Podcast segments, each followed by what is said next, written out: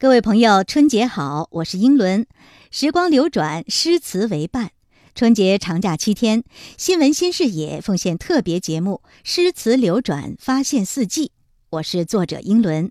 我们呢，用七天的时间为大家梳理一年里的节气时令，精选了二十四首古诗，与各个节气相映成趣。这一集呢，让我们来聊一聊秋分。秋分呢，是二十四节气当中的第十六个节气。这是秋天里的第四个节气，在每一年的九月二十二号到二十三号之间，这一天呢，太阳几乎直射在地球的赤道上。那么，全球各个地方都是白天和晚上等长。这分呢，就是平分的意思。秋分时节过后，这白天就会比晚上短了，所以各位朋友要珍惜时间哦。秋分时节，全国也有很多传统的节日习俗，比如说秋祭月。现在的中秋节呢，其实原来就是源于这个秋祭月活动的。当然，你知道祭月呀，是我国一种十分古老的习俗，在我们国家好多地方都会有祭拜月神的风俗习惯。比如说，在大厅里放一个大香案，在上面呢放上月饼、西瓜，还有时令的水果，比如说苹果、红枣、李子、葡萄这些祭品。在月光下摆月神的牌位，点上蜡烛，全家呢祭拜月亮，祈求祝福。其实赏月呢，也就是源自于祭月活动的，只不过啊，人们把严肃的祭祀变成了愉快的活动。那从古至今，祭月的时候，家家户户都要摆好宴席，全家团聚来赏月。说到秋分，我们来读一首什么诗呢？来一首元曲大家马致远脍炙人口的名作《天净沙·秋思》：枯藤老树昏鸦，小桥流水人家。古道西风瘦马，夕阳西下，断肠人在天涯。作者描绘的是怎样的一幅秋景啊？枯藤缠绕着老树，黄昏时乌鸦归巢，发出了凄凄的鸣叫。有小桥流水，空中漂浮着袅娜的炊烟。我呢，牵着瘦弱的马，走在小路上，此刻驻足观看。太阳就要落山了，天空一片橘红色。这样一幅秋景啊，让我这个漂泊的游子非常的思念家乡。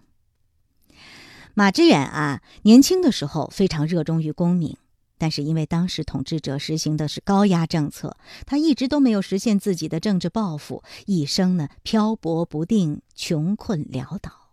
应该说生活非常的不如意，但是他的这首《天净沙·秋思》却因为他的才华而流传于天下。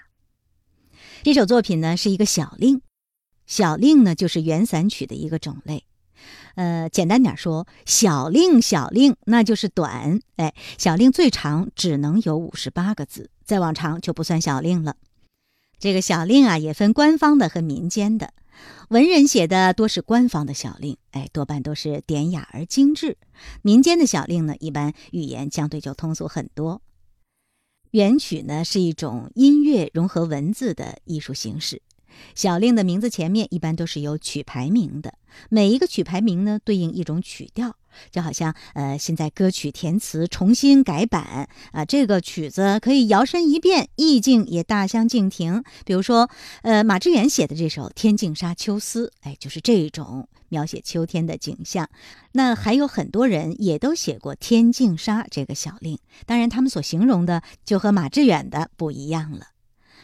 大家都知道，唐诗呢讲究音韵格调。平仄是有限制的，而且诗的句数也是有限制的，那读起来朗朗上口。宋词呢，风格潇洒，配着音乐更有助于欣赏。元曲既有宋词的清丽婉转，也有当时人们对于社会现象的批判，更加的通俗而生动。在元代社会啊，知识分子备受压迫，再加上当时政治专权，社会黑暗，还大搞种族主义，所以呢，元曲里面自带了一种战斗反抗的情绪。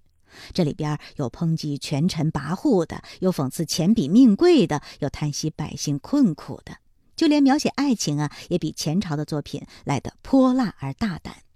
那么，今天我们读到的这首元曲小令《天净沙·秋思》呢，它是属于清丽雅致型的，非常适合这个美好的秋天。各位朋友，也许马致远的其他作品你不是特别清楚，但是《天净沙·秋思》里面好多好多的成语典故，你是一定知道的。那么，今天的作业来了。各位朋友，现在我们就来数一数马致远的这一首《天净沙·秋思》里面被大家习惯引用、经常引用的成语和典故都有哪些？一起来数一数吧。我是英伦。如果您想收听这个特别节目的全部内容，大家可以下载手机收听软件阿基米德或者是喜马拉雅。在喜马拉雅上，大家可以搜索“英伦伦”或者是“英读古诗一百首”。这“英”呢是应该的“英”，既是英伦为大家选读的一百首古诗，其实呢也是应该读的一百首古诗的意思。欢迎大家关注并且订阅。